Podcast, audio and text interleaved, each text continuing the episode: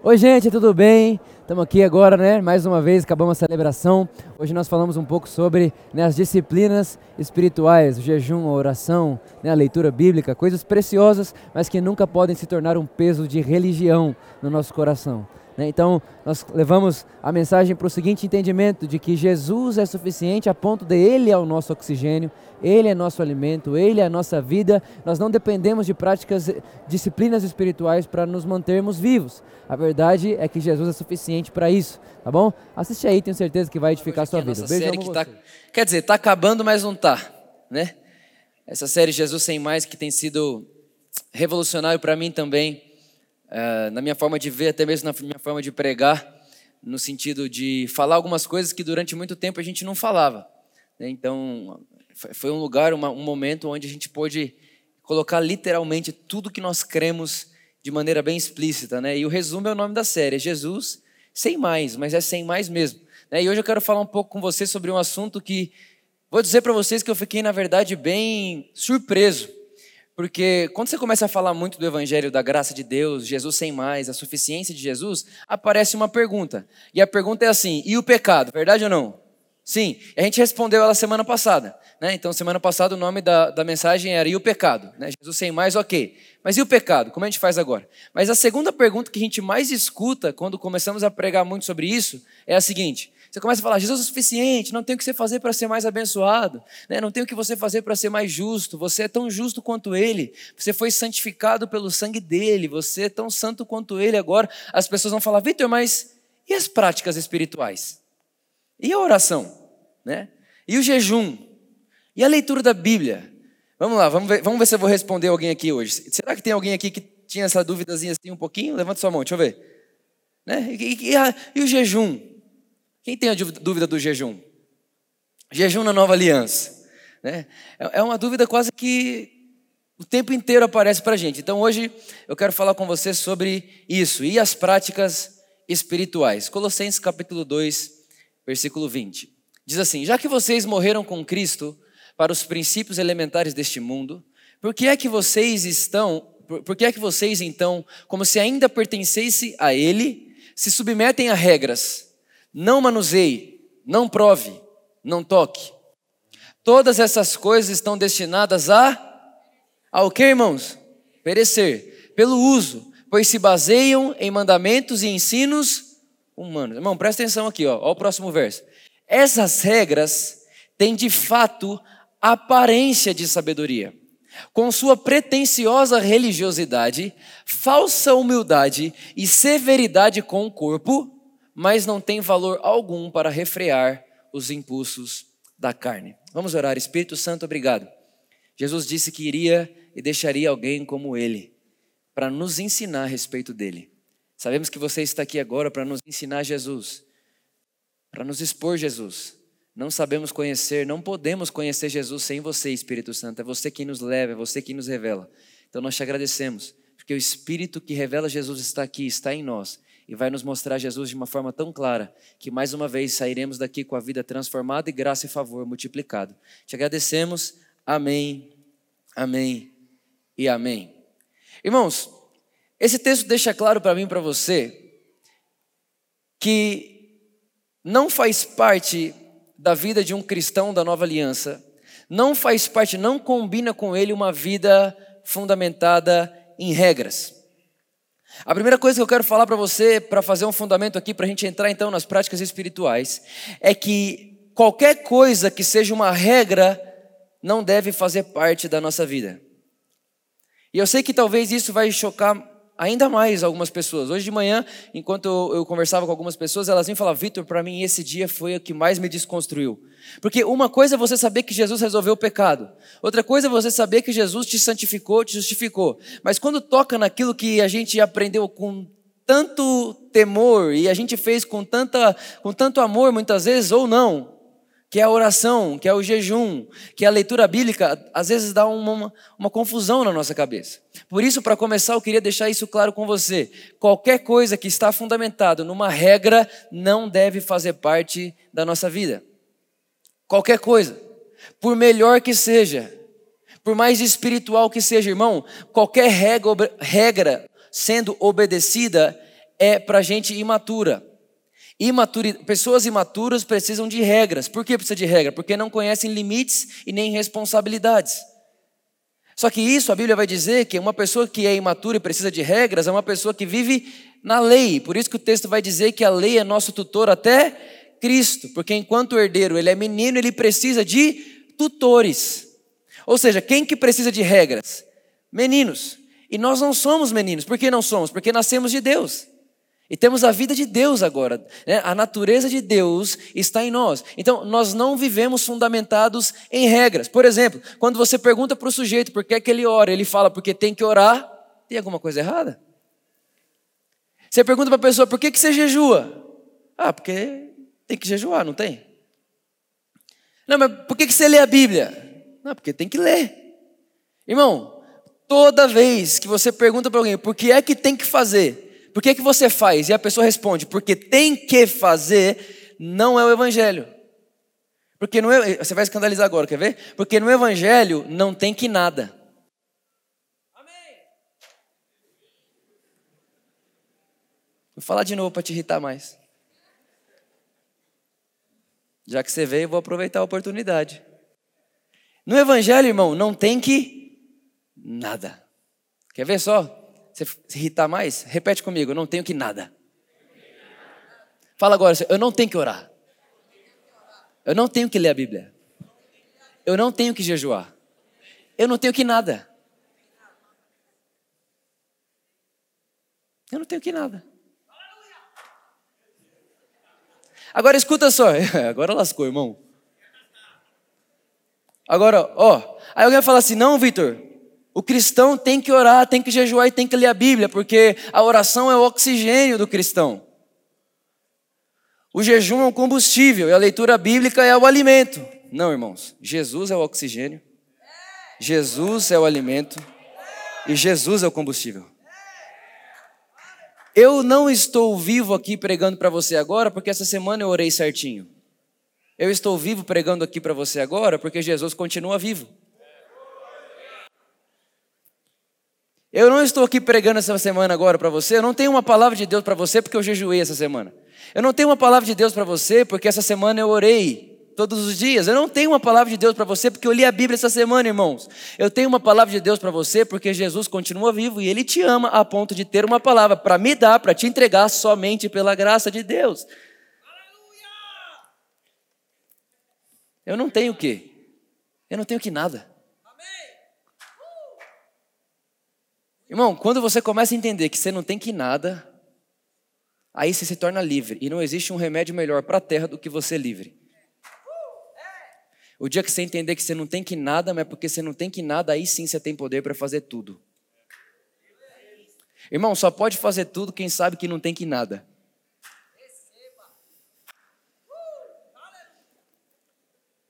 Escute só. Tem que jejuar? Não tem. Tem que orar? Não tem. Tem que ler a Bíblia? Não tem. Não tem que nada. Tem que dizimar? Piorou. Não tem. Não tem que nada. Porque se tem algo a ser feito, então Jesus, mais uma vez, não é suficiente. Aleluia. Quando você pergunta para o cara, por que, que você ora? Por que, que você faz? Ah, porque tem que, irmão, a Bíblia diz, presta atenção. A Bíblia diz que você pode dar o seu corpo para ser queimado. Sem amor, de nada vale. Ah, não, mas por que você está dando seu corpo para ser queimado? Porque eu aprendi que tem que dar. De nada vale. Não, mas por que você está vendendo todas as suas coisas e dando para os pobres? Não, não, porque tem que dar. Mas por que tem que dar? Porque me ensinaram que tem que dar. De nada vale. Mas por que, que você faz o que faz? Bom, porque tem que fazer, irmão. Tudo que não provém do amor não vale nada. É como um sino que ressoa. Ah, não, Vitor, mas Deus aceita o nosso sacrifício, irmão. Deus aceitou o sacrifício de Cristo, ele foi tão suficiente que ele não está procurando outro sacrifício agora. Nesse exato momento, Deus não procura sacrifício, Deus procura pessoas que vivam em amor. Por isso, se não tem amor, de nada vale. Se ora porque tem que orar, é religião. Irmão, a Bíblia diz que tudo que não provém da fé é pecado. E o texto diz que a fé que funciona é a fé que atua pelo amor. Irmão, tem gente que peca enquanto ora. Peca enquanto ora e depois quer jogar o irmão que vai num lugar que ela não vai. Mas ela não sabe que ela está pecando enquanto ora e o irmão estando lá não está pecando. Repara como a religião aliena a gente de uma forma que a gente esquece de pensar. Irmão, dá para orar em pecado se está orando sem fé. Porque está tá orando porque tem que orar. Quem está entendendo o que eu estou dizendo aqui, gente? Então, qualquer coisa, irmão, qualquer coisa, oração, né? Ah, não, e meu sonho é morrer pelos, pelos, pelos perdidos. Ok, é lindo isso, sim ou não? Sim ou não, gente? É lindo ou não morrer pelos perdidos? Sim, mas por quê? Se a, se, a, se a, resposta for porque alguém tem que fazer, de nada vale. Não, eu quero ir para um país perseguido, morrer pelo Evangelho. Por quê? Porque meu sonho é morrer como mártir. Não, mas eu quero. Não, porque, irmão, se a resposta do porquê não for por amor, de nada vale. Por que, que você ora? Por que, que você lê sua Bíblia? Por que, que você fala? Por que, que você faz? Por que, que você não faz? Por que, que você deixa de fazer? Não tem que nada. Mas porque não tem que nada, então eu posso, por amor, fazer todas as coisas. Mas por que, que você faz o que faz? Porque eu amo. Por que, que você faz o que faz? Porque minha natureza já não me permite não fazer. Eu nasci de Deus, não me esforço para. Não estou numa luta, né? uma, uma, uma, guerra, não, eu tenho que lutar contra isso, contra, eu tenho que lutar contra a distração para eu poder ter tempo com Deus, irmãos. Na verdade, a nossa natureza tem tempo com Deus, faz parte da nossa vida. Quem está entendendo o que eu estou falando aqui? Olha o que o apóstolo Paulo diz em 2 Coríntios 5,9: Por isso temos o propósito de agradar a Deus, quer estejamos no corpo, quer o deixemos. O que, que isso me ensina? Primeiro, você tem que saber que não tem nada que você pode fazer para você ser mais aceito por Deus. Não tem nada que você possa fazer para você ser mais amado por Deus. Não tem nada que a gente possa fazer para a gente ser mais salvo. Mas a gente sabe que tem coisa que a gente faz que o agrada. Então é diferente, não é fazer para ser mais, é fazer porque eu sei que isso vai tirar um sorriso dele. É fazer porque eu sei que isso vai fazê-lo feliz. Por exemplo, não tem como eu estar mais casado com a Luísa do que eu estou agora, tem? Não. Não tem como eu estar mais casado com ela do que eu estou agora. Mas se eu chego na minha casa, por exemplo, ela sabe que eu gosto de comer X. Quando eu chego lá, ela fez aquele X para mim. Eu vou estar mais casado com ela depois que eu ver aquilo ou não? Não, mas eu vou estar mais feliz. Ou seja, não é questão de fazer para ser aceito, ou me tornar algo, ou me tornar um com Deus, ou alcançar a salvação. Não, é questão de agradar. Eu quero agradar a Deus. A minha vida é para agradar a Deus. Eu, eu, quero viver uma vida que o agrade. Eu quero viver uma vida que, quando ele olha, ele olha para Jesus, ele está suficiente, ele está feliz, e quando ele olha para o Vitor, ele fala: Uau! Ele me tira sorrisos. Eu estou feliz com ele. A forma como ele vive, isso me agrada. Repara, Deus não está falando que me ama mais. Não está falando que eu sou mais aceito, ou mais santo, ou mais justo. Não, Ele está dizendo: Isso me agrada. Isso me faz bem. Irmão, quem consegue já perceber que isso muda todas as coisas? Eu não, quero, eu não quero me tornar aceitável a Deus, eu já sou. E porque eu sou aceitável a Ele, eu quero agradá-lo. É simples assim. Muito simples, muito prático, muito fácil, né? Ou seja, quando nós sabemos que o quanto que nós somos amados, o quanto agora que eu sei, o tanto que Deus me ama, eu sou eu sou amado, eu sou aceito, eu sou perdoado, eu quero dar prazer para o meu pai. Eu quero que ele fique feliz comigo. Eu, eu quero que eu quero que ele olhe e fale: Uau, boa escolha. Tá o pai, tá o filho, aí. É isso que eu quero. Entende? Não, não é uma, uma, uma busca incessante por algo, pelo contrário. É uma certeza de que eu posso alegrar o coração de Deus. Irmão, você já imaginou que você pode gerar reações em Deus? A Bíblia diz: não entristeçam o Espírito Santo. E se a Bíblia diz que você não pode entristecer, é porque certamente você pode alegrá-lo. Já parou para imaginar que você pode alegrar o Espírito Santo? Você imagina, irmão, você já imaginou o sorriso do Deus do universo? E melhor, ele dá um sorriso por algo que você fez. Repara, eu não tenho que nada. Mas ao saber disso, eu não sei viver não vivendo para que a minha vida gere em Deus uma reação de felicidade, uma reação de alegria, uma relação de que Ele pode dizer assim: olha, eu vejo Cristo em você daqui, dos meus olhos eu vejo. Mas, Vitor, certamente as pessoas que nem têm fé em volta de você, que não estão vendo pela fé, também conseguem ver o mesmo, mesmo Cristo que eu. Eu vejo de cima, você é como Jesus, mas está muito fácil das pessoas à sua volta ver que você é realmente como Jesus. Tem uma hora, irmão, que as pessoas vão dizer que você é como Jesus, nem é pela fé mais, mas é pelo que você faz mesmo. Você acreditou tanto naquilo que ele te tornou que agora você realmente faz e é e escolhe como ele. Quem está entendendo o que eu estou falando aqui, gente? Está feliz ou não? Então vamos lá. Primeira prática espiritual que eu quero falar, o jejum. Hum. Tem alguém jejuando aqui? Brincadeira. Até porque não pode contar. Porque se alguém souber, tu perdeu a recompensa com Deus. Hum. Irmão, vamos lá. Por que não jejuar? É, eu quero falar primeiro para você o porquê não jejuar.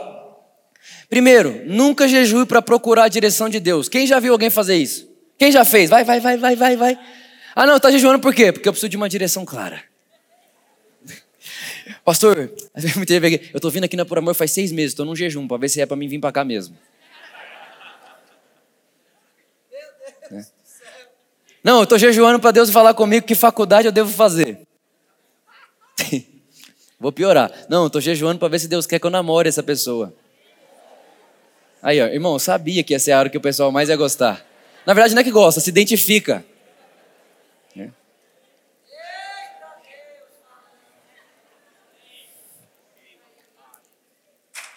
Não, eu vou, eu vou jejuar para saber se eu devo entrar nesse negócio ou não. Eu vou jejuar para ver se eu devo que dar o dinheiro nesse negócio ou não, se eu devo investir nisso ou não, se eu devo gastar tempo com isso ou não. Repara, a gente quer jejuar para tomar direções, mas isso não faz parte da nova aliança. Por que não? Porque a Bíblia diz que você e eu, nós temos a mente de Cristo que nós somos guiados pela mente de Cristo. A Bíblia diz que a nossa mente é orientada a praticar a vontade de Deus. A Bíblia, não, Deus quer te dar direção, mas Ele não dá direção enquanto você jejua, Ele dá direção enquanto você pensa.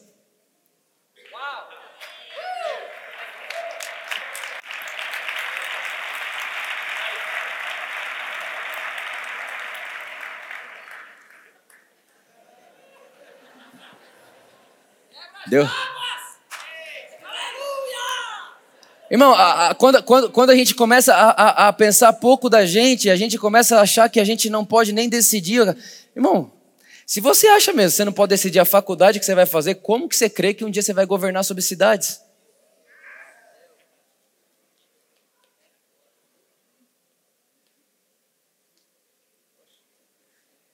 Não, não, Vitor. Só... Irmão, tem muita coisa boa. Ó, oh, deixa eu te falar. Tem muita gente que jejua fazendo isso com a motivação correta. Certo, mas o conhecimento liberta.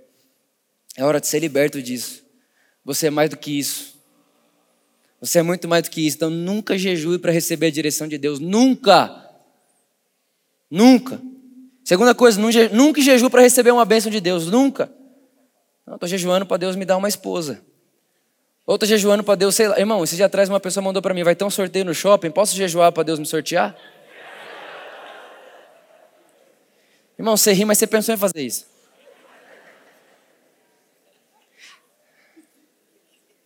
Irmão, eu lembro quando eu fui fazer a prova do CFC. Não, não, CFC é, pra, é o escrito, né? Nos dois, eu jejuei para a prova teórica e para a prova prática. Aí o que aconteceu? Eu cheguei na prova prática, a hora que eu entrei no carro, o bigode, ele é bem conhecido aqui na cidade, pelo, pelo para falar a verdade, o bigode. Ele é o mais bravo, o pessoal falava na época, isso faz muito tempo. E aí foi, foi eu bem no carro do bigode. Falei, meu Deus, bem o bigode, né? O pessoal fala, se errar, a marcha já era. Ele vai e repete. Entrei no carro, a hora que eu entrei, ele falou assim, ó, primeira coisa é a baliza. Se errar, já pode sair do carro. Irmão, adivinha o que aconteceu? Errei. Na minha cabeça eu fiquei, Jesus, eu jejuei, eu jejuei, eu jejuei.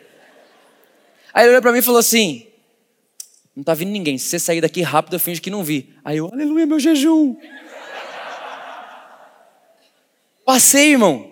E glorifiquei a Deus através do meu jejum e não através de Cristo. Não é que não existe glória, é que a glória não vai para a pessoa certa.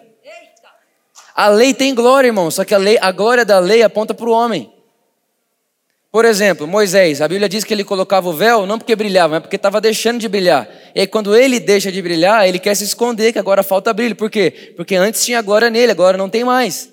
Agora, quando toda a glória aponta para Jesus, ele brilha mais que o sol e nunca vai perder o brilho. Então, ah, tem glória na lei, só que ela não aponta para a pessoa certa. A glória da lei sou eu, a glória da lei é a minha obediência. Sim ou não? Sim. Não é muito mais fácil falar assim, esse cara me deixou continuar porque eu sou amado por Deus. Nossa, eu vivi um milagre financeiro. Graças a Deus. Porque eu dizimei mês passado. Então, peraí, tem glória? Tem. Mas agora foi para quem? Para Jesus ou para o dízimo? Para o dízimo. Só que a glória do dízimo desvanece. Um dia você não vai poder dizimar, e aí? No outro mês você fica em dívida?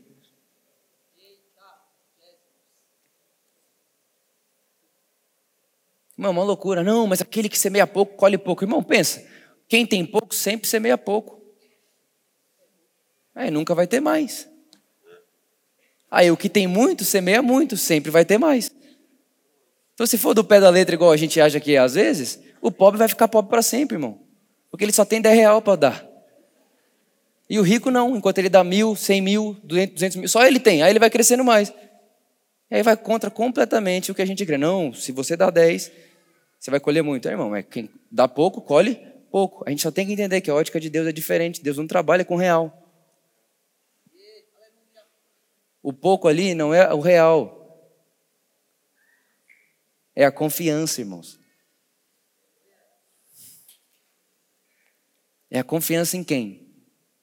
Em Cristo Jesus, que já me abençoou. Por isso que a continuação do texto é: Deus, sendo rico, se fez pobre, para que por meio da sua pobreza nos tornássemos ricos.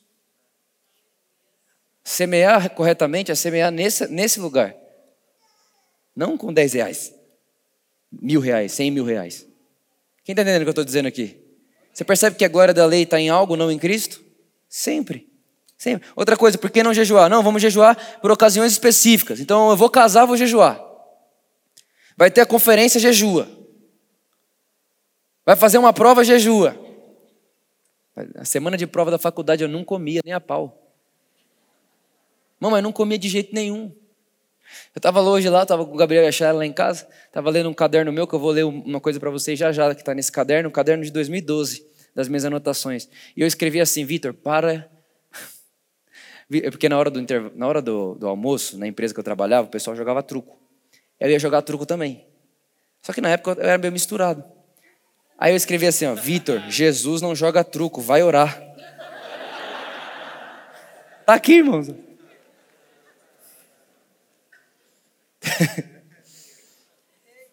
Semana de prova, irmão, não passava nem no restaurante, porque vou jejuar.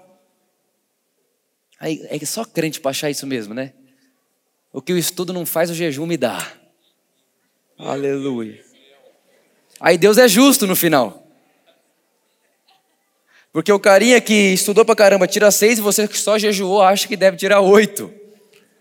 E aí você vê que o crente é realmente justo e que a religião faz mesmo da gente super assim estranhos. Outra coisa, por que não jejuar? Esse é o pior para mim. Vou jejuar para matar carne. Quem já fez?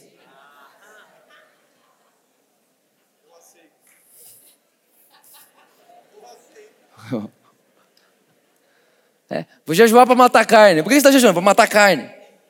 Irmão, repara, jejuar para matar carne é isso aqui. A Bíblia diz que Jesus já matou a sua carne na cruz, sim ou não? Irmão, repara, quem matou a sua carne não foi suas obras, nem sua obediência, foi a cruz de Cristo. A sua carne morreu na cruz de Cristo. O que é achar que tem que jejuar para matar carne? É olhar para ela deitada no chão e falar: Eu sei que você está dormindo, uma hora você acorda. Mas na verdade ela está morta. Aí você fica: Não me engana, não. Eu sei que uma hora você acorda. Eu sei que uma... Será que ela está morta? Não, tá não, vou jejuar. Vai que, vai que, vai que ressuscita. Então, tem gente que vai dizer, para manter a carne morta, eu jejuo. Ou seja, Jesus deu uma rasteira nela, ela bateu a cabeça, mas vai que a minha obra ressuscita ela.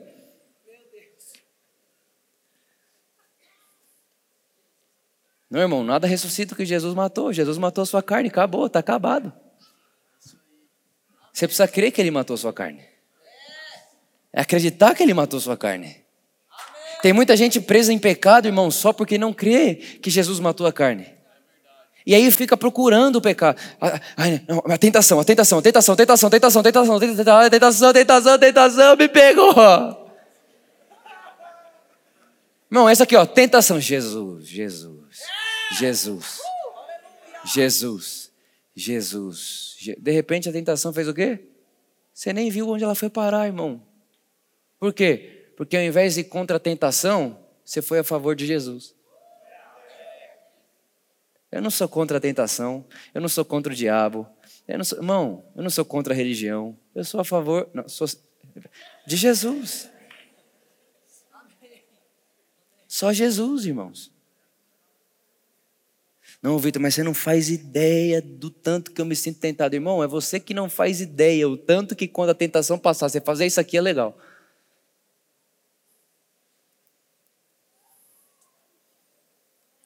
Aleluia. Vitor, como que eu faço para vencer o pecado? Não tenta, acredita que foi vencido. Mas daí, na hora que vem a tentação, porque Ele vive, posso crer no amanhã. Pronto, acabou, passou. É simples ou não, irmãos? É. Precisa de jejum para matar carne? Não. Fala para quem está do seu lado, para com isso. Agora, presta atenção. Talvez você vai falar para mim, tá bom, Vitor. É para jejuar ou não é para jejuar? Quem quer saber? Talvez você fala, Vitor, é para jejuar? Não. Vitor, não pode jejuar? Não. Pode, quer dizer. Confundi, fiz o tra... Vou voltar, peraí. Apaga esse history. Apaga esse history. Isso aí vai me dar uma confusão. Se talvez você fala, Vitor, é para jejuar? Não. Não pode jejuar? Pode. Ou seja, tá bom, Vitor, você quer chegar em que lugar? Eu quero chegar num lugar, irmão, que não sou eu que falo se você jejua ou não mas que qualquer coisa que você faz, porque eu estou falando para você fazer, não veio do Espírito. Se não veio do Espírito, é obra da carne. Ou seja, todos nós temos o Espírito. Todos nós temos o Espírito Santo. Se o Espírito Santo falou para você, jejua, jejua. Mas se ele falou, não jejua, o que você faz? Come. Só que tem uma coisa, qual é o problema da lei, do legalismo? É que se você não jejua e ouve alguém falar que jejua, você quer jejuar porque ouviu alguém falar que está jejuando. E pior, aí chega um ar de Davi e fala, jejum 40 dias. Você fala, eu sou um lixo. Aí, aí vem um ar e fala, jejum 40 dias. Você fala, essa semana eu jejuo 3. Você fica decepcionado que dá meio dia, do primeiro dia você não aguenta mais. Aí você fala, esse negócio de ser crente não é para mim. Não, irmão, relaxa. Sabe o que acontece? De verdade, você quer que, venha, quer que eu te falo que veio no meu coração quando o Erhard falou que jejuou 40 dias para mim ontem? Eu falei, Deus, graças a Deus você não falou isso para mim.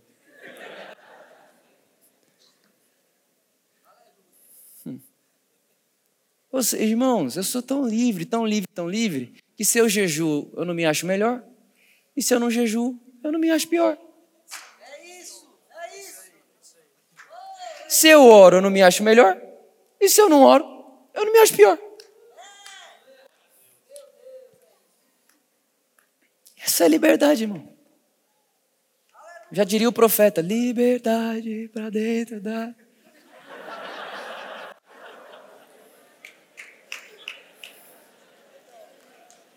Isso pode aplaudir, o pessoal gosta de reggae aqui na igreja.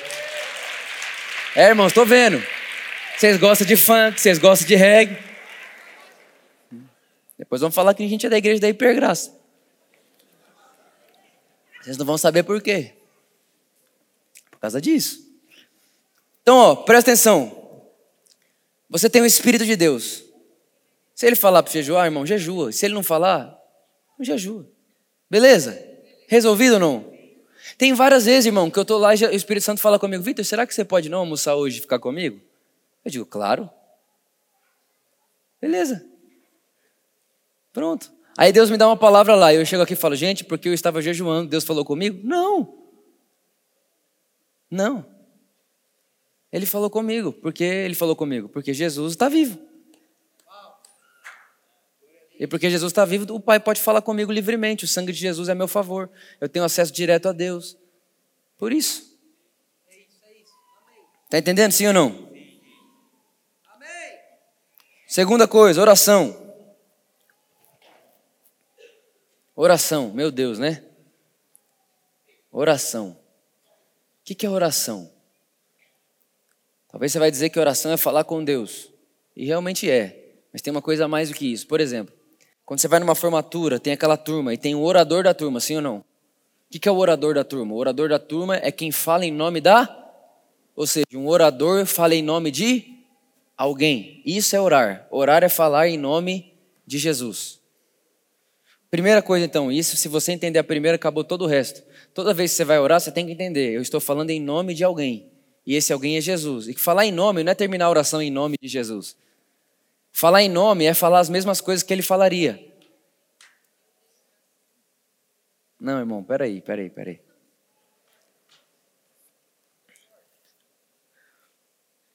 Não, Vitor, então para me falar, para me orar em nome de Jesus, basta eu terminar a oração em nome de Jesus, amém? Não. Falar em nome de Jesus é o teu tipo de oração que Jesus teria.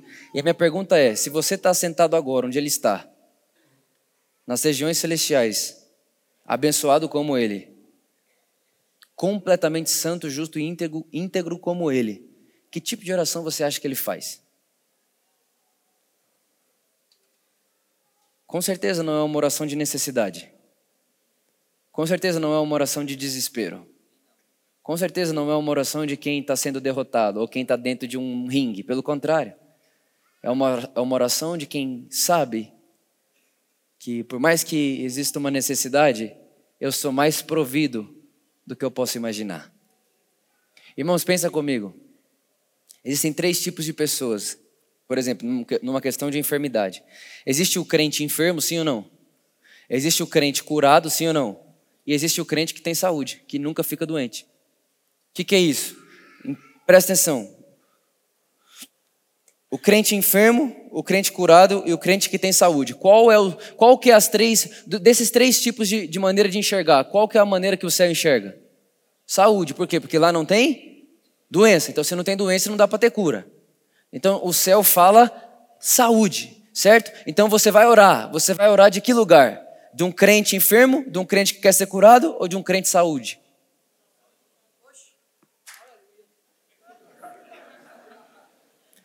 Ou seja, irmão, o que, que é oração? Grava isso aqui, não esquece mais não. Oração não é o lugar que Deus fica sabendo o que você precisa. Oração é o lugar que você vê que você tem mais do que precisa na terra. Vou falar de novo, ó, ó, oração não é um lugar que você conta para Deus o que você precisa. Oração é o lugar que você abre seus olhos espirituais. O apóstolo Paulo diz: "O meu oração por vocês, igreja de Éfeso, é que o coração de vocês seja iluminados, para que vocês percebam, enxerguem o tamanho da herança de vocês, irmão. Depois que você vê o tamanho da herança, você não vai conseguir lembrar do tamanho do problema."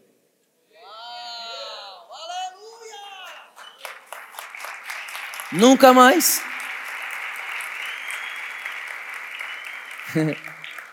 De jeito nenhum. De forma alguma, irmãos. Eu tive um problemão esses dias atrás. Pensa num B.O. Não, mas um B.O. Mas um B.O., mas um B.O. Sabe o que eu fiz? Me retirei. Ninguém me acha. Ninguém. Ah, mas tem que falar com o Vitor, fala com o Vitor. Não vai me achar, irmão. Adivinha onde eu estava? Jesus. Jesus. Jesus. Vitor, o povo se mata, não sei o que eles vão fazer, mas eu vou estar assim, Jesus, Jesus, Jesus, Jesus. Irmão, se ver o que Jesus fez não resolve esse problema, esse problema não era nem para ter entrado. Se não era para ter entrado, é bom que eu saia.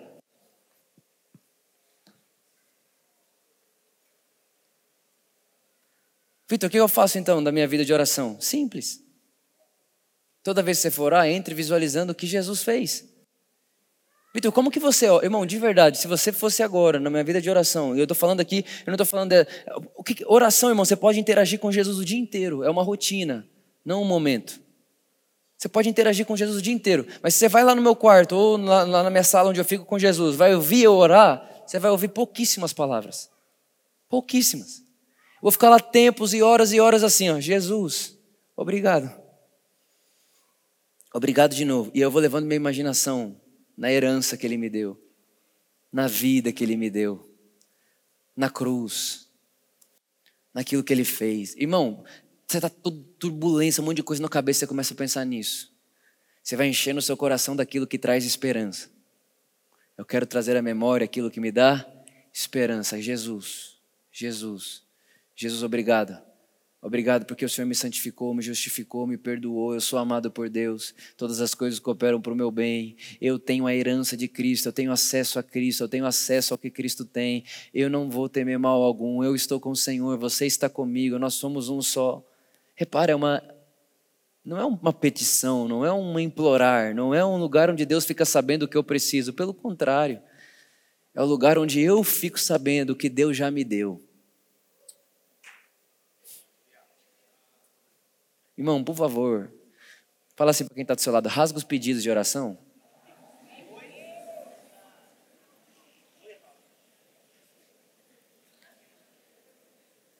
Aleluia, meu Deus, é bom demais. Alguém acha isso muito bom só de verdade? Sério, isso tira um peso de alguém aqui ou só de mim? Porque, pelo amor de Deus. E aí, o pior é quando você pede, Deus não responde, você fala, Deus não me ouve. Aí já entra uma outra crise, que agora não é só que você tem que pedir, é que você está pedindo e pensa que Deus não está te ouvindo. Irmão, é terrível. É uma coisa que vai puxando a outra, de repente você fala, meu Deus, deixa eu desviar. Aí ele deixa, aí você fala, agora você me ouve, né?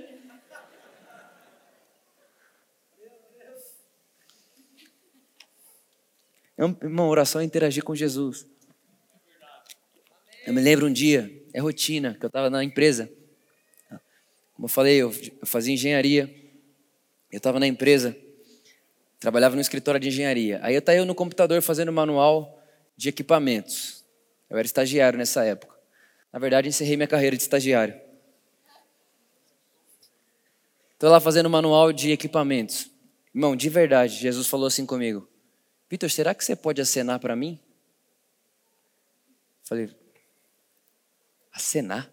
Irmão, sabe o que é acenar? Fazer isso aqui, ó. Falei, Jesus está pedindo para eu acenar para ele. Aí imaginei eu lá assim, ó.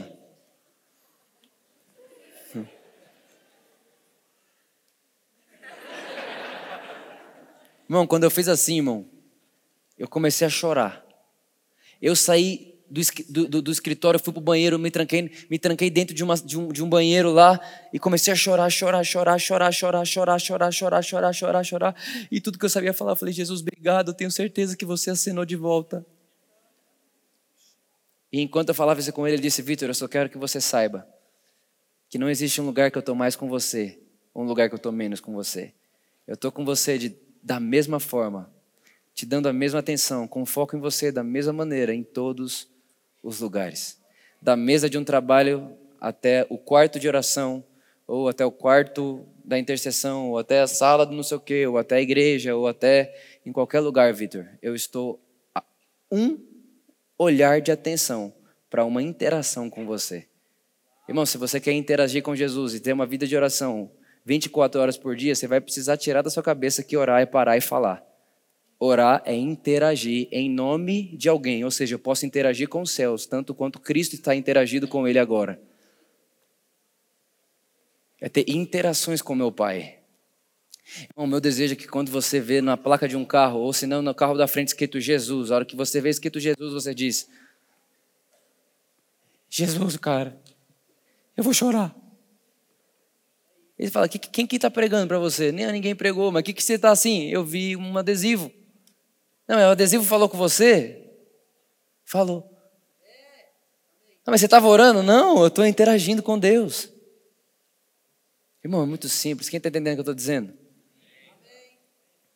E a última coisa, que as pessoas também se sentem tão condenadas, e talvez foi que eu mais me senti condenado na minha vida, enquanto eu vivia uma vida mais legalista, é a leitura bíblica. Quem nunca prometeu dia 1 de janeiro que ia ler a Bíblia inteira?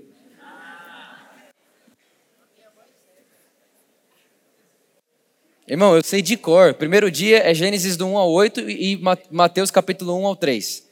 Sei de cor, irmão. Primeiro dia eu sempre fiz. Não pergunte o resto. Né? Era, era terrível, porque eu virava o ano da igreja, passava meia-noite na igreja. Deus, eu prometo. Esse ano, eu termino de ler a Bíblia. E aí ninguém me segura. Era minha cabeça, irmãos. Né? E era assim que eu pensava. E, irmão, tem glória nisso? Tem. Mas ela acaba, ela cansa. Mas teve uma época, irmão, da minha vida que eu comecei a me apaixonar, não pela letra, mas pela pessoa da palavra. Porque, irmão, de verdade, o Gabriel disse ontem aqui de uma forma linda: ele falou assim, irmão, igreja sem Jesus é chato, e Bíblia sem Jesus é chato pra caramba também. Meu Deus, quem aguenta ler? Meu Deus, irmão, quem aguenta? Você vai ler e você fala, meu Deus, não dá para entender nada. Olha o nome desse trem. Irmão, você vai ler Levítico. Você fala, meu Deus. De verdade, irmão, não tem cabimento. Deixa eu te falar. Ler a Bíblia sem Jesus é chato, igual jogar bola sem bola. Não existe, não faz sentido, não encaixa. É pior, irmão. Para um judeu, até que é legal saber a história do tataravô dele. E para nós, irmão. Eu não tenho nada a ver com essa bolhufa aqui.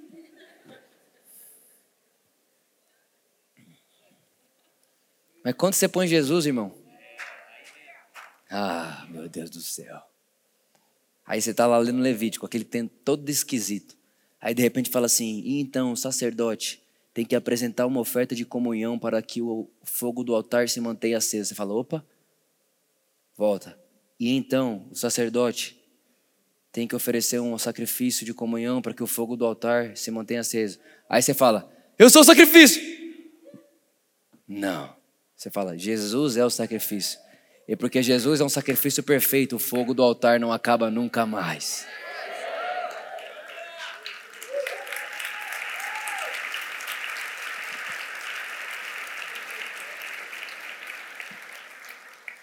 Não, Vitor, mas a gente tem que pôr fogo para o altar queimar. Irmão, se você tem que pôr fogo, então Jesus não é suficiente. Você escolhe.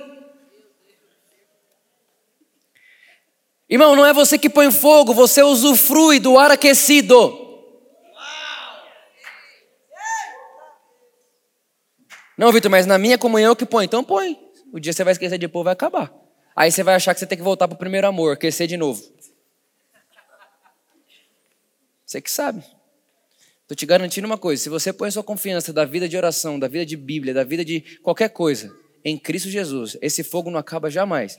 E não é você que mantém ele aceso, pelo contrário, Jesus mantém o fogo aceso e mantém você aquecido. Aleluia! Quantas vezes, irmão, quem já foi condenado pelo primeiro amor aí? Volta às primeiras. A pessoa falava assim: você tem que voltar para o primeiro amor, a prática dos primeiros dias. Eu falei, gente, eu não lembro o que, que eu fazia quando eu converti. Como que eu vou voltar à prática de uma coisa que eu esqueci? Mas na verdade a gente sabe que não era isso que, Jesus estava falando para a igreja de Éfeso. Jesus estava falando, ei, volta para o primeiro amor. Qual que é o primeiro amor? O amor dele, não o nosso. Ele estava dizendo, ei, vocês estão fazendo tudo isso, mas esqueceram que eu amei vocês primeiro. E eu não quero que vocês façam tudo isso sem se lembrar que são amados por mim. Quem está entendendo o que eu estou falando, irmãos? Está feliz ainda, sim ou não? Está fazendo bem para alguém aqui, sim ou não? Agora entenda. Vou ler para você uma coisa. Eu escrevi isso aqui dia 19 de março de 2013. 19 de março de 2013. Irmão, sabe o que eu percebi hoje? Que eu era poeta, velho. Acho que eu preciso voltar às primeiras práticas. Só tem poema aqui, muito poema. Olha esse poema que eu escrevi, dia 19 de março de 2013. Meu dia a dia é novidade, porque Ele está comigo, me levando a novos caminhos. Ele nunca me deixou, nem sequer me abandonou. Muito pelo contrário, Ele está em todo lugar que eu estou.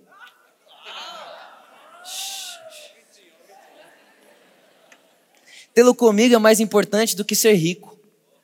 Ser teu amigo é melhor do que estar vivo.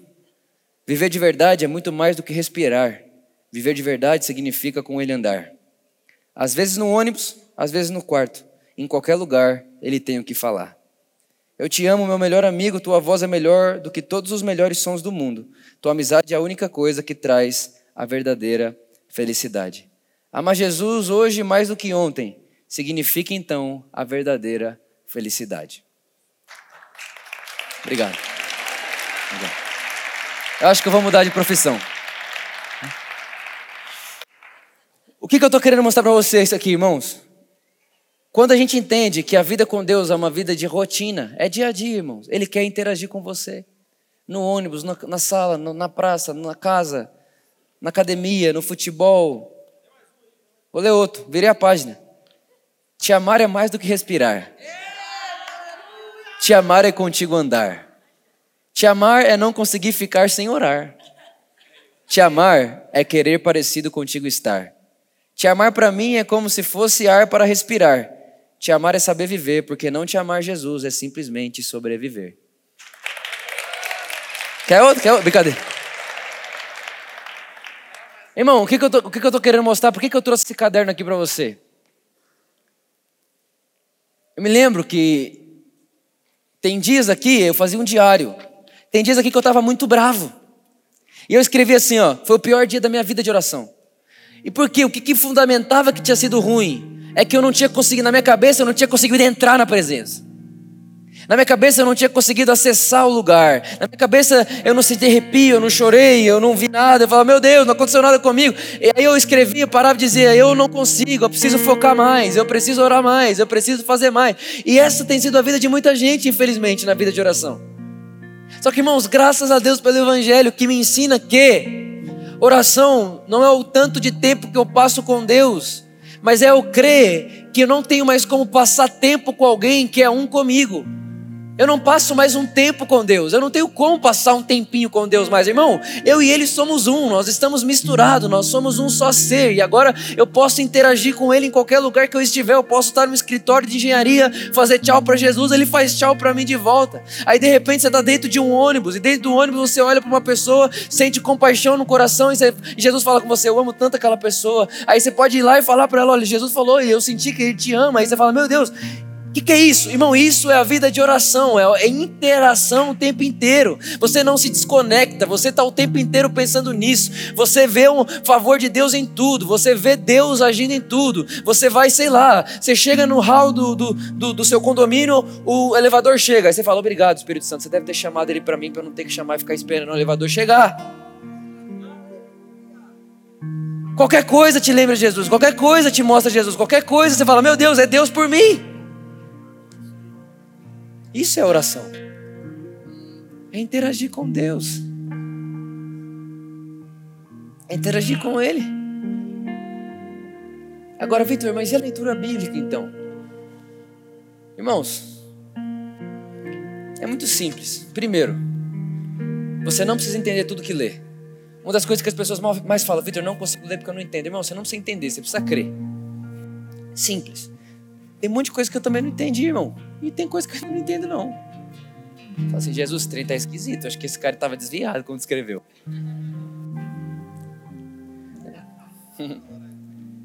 Entendeu? É, tem coisa que você não vai entender mesmo. E qual o problema de não entender? Ah, porque eu não entendo, eu não. Ah, não entendo, então eu não vou. Não, irmão, faz isso não. Sabe o que você faz? Deixa eu te ensinar uma coisa para a vida aqui, olha aqui. Quando você for ler sua Bíblia, ficar com Jesus, fazer qualquer coisa assim, Quando você parar, irmão, diga Espírito Santo. Obrigado porque Jesus disse que iria, mas me deixar, te deixaria aqui na terra. E Espírito Santo, Jesus disse que ele iria e deixaria você e você me ensinaria sobre ele. Espírito Santo, eu não sei aprender de Jesus sem você, então eu realmente preciso que você me ensine. Eu vou abrir a Bíblia agora e eu sei que a Bíblia, pela Bíblia, é só mais um livro. Não tem poder nenhum nessa letra, não tem vida nenhuma nessa letra, a não ser que o Senhor a vivifique. E se o Senhor, o Espírito Santo, vivificar essa letra, eu nem preciso entender. Eu só vou crer. E aí você começa a ler, irmão. E você está lendo uma coisa assim, ó. E ele é o filho dele, é o filho dele, o filho dele, o filho dele, o filho dele, e você começa a chorar. Você fala: o que está acontecendo comigo? Irmão, entenda, não é o que você está lendo, é com quem você está interagindo. Não é, ah, estou lendo esse texto, esse texto falou comigo. Não, é a interação, irmãos. É Espírito Santo. Eu consigo ver Jesus sem entender nada nessa genealogia que eu não consigo ler o nome. E aí você está todo tocado, arrepiado. Fala, meu Deus, tem vida nessa letra. Eu não entendi nada, mas mudou tudo em mim. Essa é a vida, irmãos. Isso é Jesus sem mais, sem mais nada. E as práticas espirituais não são práticas, são natureza. É rotina. É dia a dia. Quando você colocar, não, são as disciplinas espirituais, eu tenho que fazer, irmão. Cuidado para não fazer o que Paulo falou. Ele disse: Olha, tem coisa que até parece sabedoria, mas é uma falsa religiosidade, uma falsa humildade, que não tem poder nenhum para refrear os desejos da carne. A única coisa, irmãos, que eu quero nessa noite é que você entenda que Jesus é suficiente mesmo. E que até mesmo nas suas práticas diárias, como cristão, o mérito é todo dele. Todinho dele. Nunca vai ser você, nunca, nunca, nunca. Sempre por causa dele. Porque ele fez, porque ele é, porque ele pode. Talvez, irmãos, de todas as mensagens que eu preguei, a que mais me condenou na minha vida inteira foi essa aqui de hoje. A que mais me deixava mal, a que mais me deixava, meu Deus do céu. Graças a Deus pelo Evangelho. Porque ninguém e nada pode espionar a liberdade que temos em Cristo. E eu sou tão livre, irmão, que eu não tenho que nada. Eu não tenho que nada. Não tenho que nada.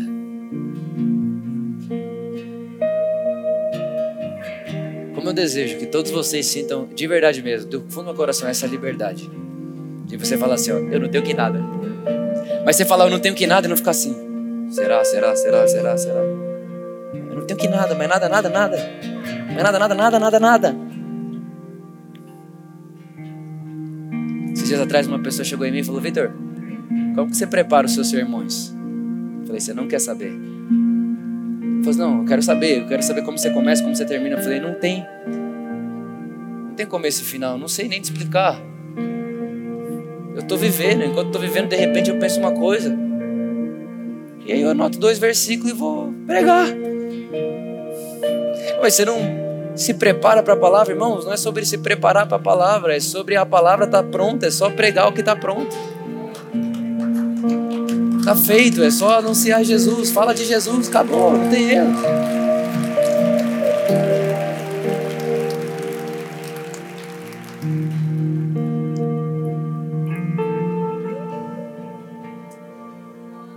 Não fundamente sua vida, irmãos, em oração, jejum, leitura bíblica, práticas espirituais, sei lá como você chama, voto, sacrifício, sei lá. Sei lá como você chama, qualquer coisa que você faz. Só por favor, não viva uma vida tentando acrescentar no que Jesus já fez. Está tudo feito. Está consumado. De uma vez por todas. A minha oração não abençoa Deus. A minha oração não me abençoa. O meu jejum não abençoa Deus. Ah, ah não, Vitor, mas presta atenção. O jejum para me deixar mais sensível a Deus. Quem já ouviu essa? Vitor, verdade ou mentira? Irmão, não vou falar se é verdade ou mentira. Por quê? Por que eu não vou falar? Porque o Espírito Santo que diz no nosso coração se deve ser feito ou não. Entende? Se eu falar para você, não jejua, acabei de fazer outra regra. Se eu falar para você, jejua, acabei de fazer outra regra. Não tem regra, meu Deus do céu. A regra é: o Espírito falou, faz. Não, o Espírito Santo falou para mim ficar gritando na praça, grita. O Espírito Santo falou para mim ir para a China, vai. O Espírito Santo falou que eu, o Espírito Santo falou para mim que eu tenho que morrer pelos perdidos. Falou, falou. Então você vai fazer isso por quê? Porque eu amo Deus. Eu amo os perdidos. Não, mas o Espírito Santo falou para mim jejuar três dias, desligar a internet, desligar tudo, não fazer nada em três dias. Mas por quê? Porque eu amo Jesus e eu quero ficar com Jesus. Ótimo! Não, eu, eu, o Espírito Santo falou para mim para mim ficar cinco horas seguidas no quarto, irmão, de verdade. Vai ser maravilhoso, vai ser perfeito. Mas quando alguém falar por que, que você fez isso, você vai falar, porque o Espírito falou e eu amo Ele. E eu sabia que isso deixaria ele feliz. E porque ia deixar ele feliz, eu disse: Eu faço qualquer coisa para te deixar feliz. Que, que você faz o que faz? Porque eu amo. Porque eu amo. Porque eu amo. Eu nunca vou pôr. Irmãos, nós nunca colocaremos a nossa confiança na carne. E nem naquilo que a carne pode fazer. Irmão, nunca. Nunca. Nunca. Em nada. Nada. Se seu negócio crescer, não é porque você é fiel. Seu casamento é abençoado não é porque você fez tudo certo sua, a sua vida prospera não é porque você fez tudo certo. A sua igreja vai bem não é porque você fez tudo certo. É porque Jesus vive. E porque Ele vive, eu creio para sempre. Porque Ele vive, eu estou rendido para sempre. Irmãos, eu estou rendido a Jesus. Qualquer coisa que Ele quiser, eu vou fazer. Mas eu sei que eu não tenho que nada. E essa é a verdadeira liberdade. Quando eu sei que eu não tenho que nada, agora eu posso me prender a tudo. Fazendo no fundamento correto, da maneira correta e com a ótica correta. Se eu oro, é por amor. Se eu leio minha Bíblia, é porque eu amo. Se eu jejuo, é por amor. Tudo que eu faço é por amor. Isso é viver uma vida de Jesus sem mais é onde eu fui tão amado por Ele que agora eu não nego nada para Ele. Nada. Nada. Fique de pé comigo, vamos orar.